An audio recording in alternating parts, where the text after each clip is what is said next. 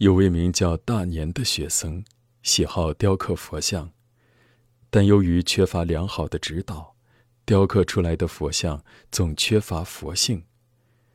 于是大年专程去拜访无德禅师，希望能得到禅师的指导。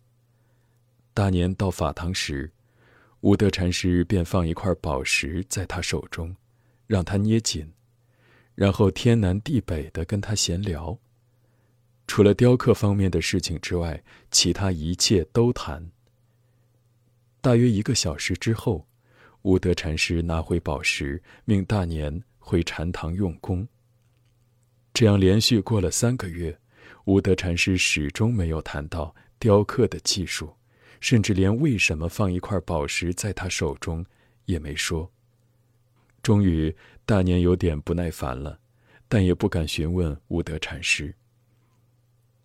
一天，无德禅师仍照往常一样，又拿着一块宝石放在他手里，准备聊天。大年一接触那块宝石，便觉得不对劲。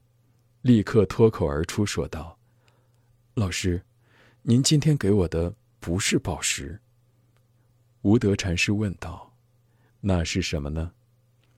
大年看也不看，就说道：“那只是一块普通的石块而已。”无德禅师欣慰的笑了：“对，雕刻就是要靠心手合一的功夫。现在你的第一课算是及格了。”所谓心手合一，就是说，在做一件事情的时候，要调动全身的积极性，达到心即手、手即心的至高境界。